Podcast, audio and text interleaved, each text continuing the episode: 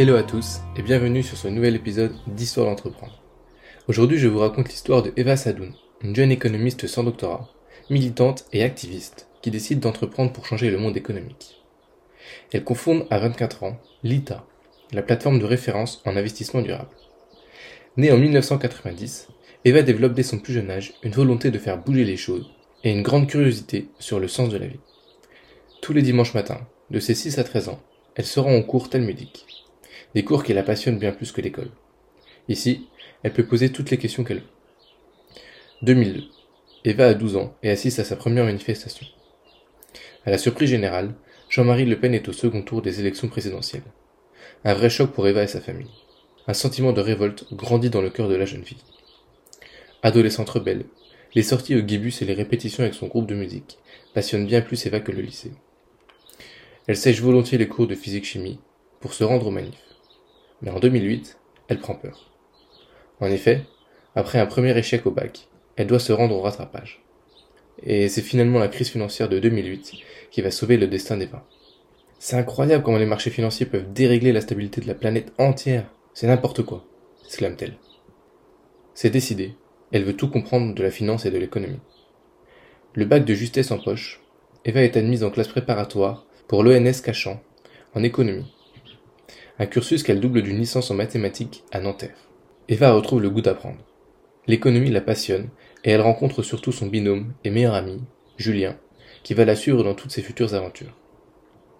Trois semaines plus tard, après avoir à peine fait connaissance, les deux amis décident de partir au Togo pendant les vacances d'été. Ils créent ensemble une ONG pour récolter des fonds pour les écoles togolaises en manque de moyens et de professeurs. Ce sera leur premier projet d'une longue série à venir, toujours ensemble. Mais ce n'est pas toujours facile de se sentir soutenu dans ses convictions.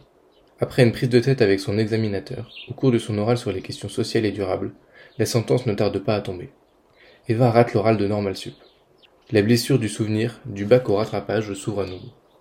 Eva sait qu'elle a pourtant le niveau. Elle a deux jours pour trouver un plombier. Eva est finalement acceptée à l'EM Lyon.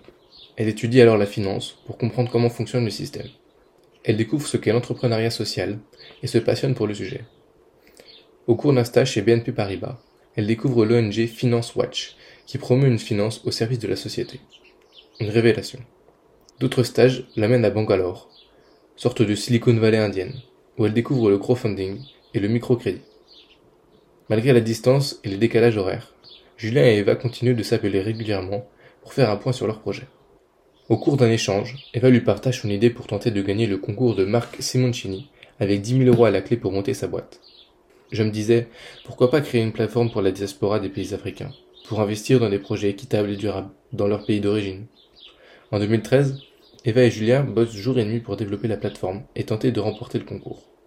Mais leur projet n'est pas retenu. La législation est différente selon les pays. Ils n'y avaient pas pensé.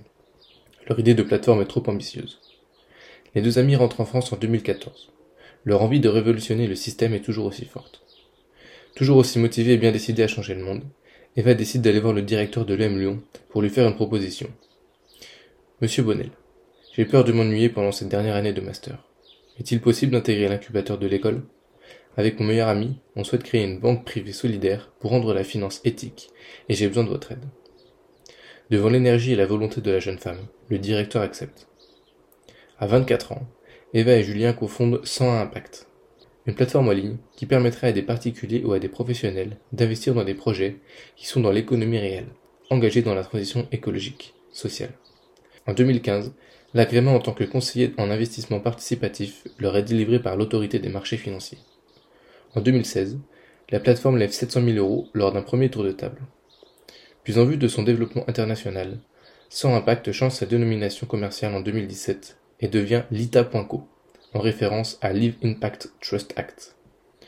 En 2018, plus de 4500 particuliers font confiance à la plateforme. L'ITA a déjà collecté 12 millions d'euros pour 35 entreprises aidant à la création de 1600 emplois. Avec la plateforme Lita, un particulier peut investir à partir de 100 euros dans un projet social et solidaire. Par exemple, en 2021, le label Emmaüs a pu récolter 63 000 euros et former pas loin de 1000 personnes dans un but de réinsertion. L'État a ainsi permis, entre autres, le lancement de Solifap, une plateforme de récolte de fonds de la Fondation Abbé Pierre, ou encore la formation de banquiers dans des produits de finances solidaires.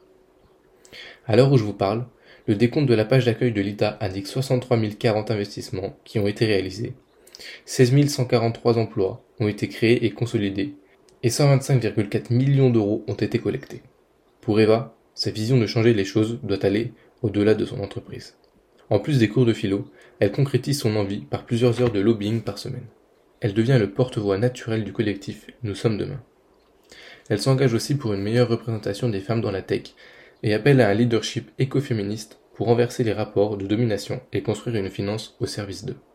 En 2020, elle devient coprésidente du mouvement Impact France, une organisation qui a pour but de concurrencer le MEDEF. Un grand bravo à Eva pour sa détermination, son ambition et sa volonté d'impacter le monde de façon positive.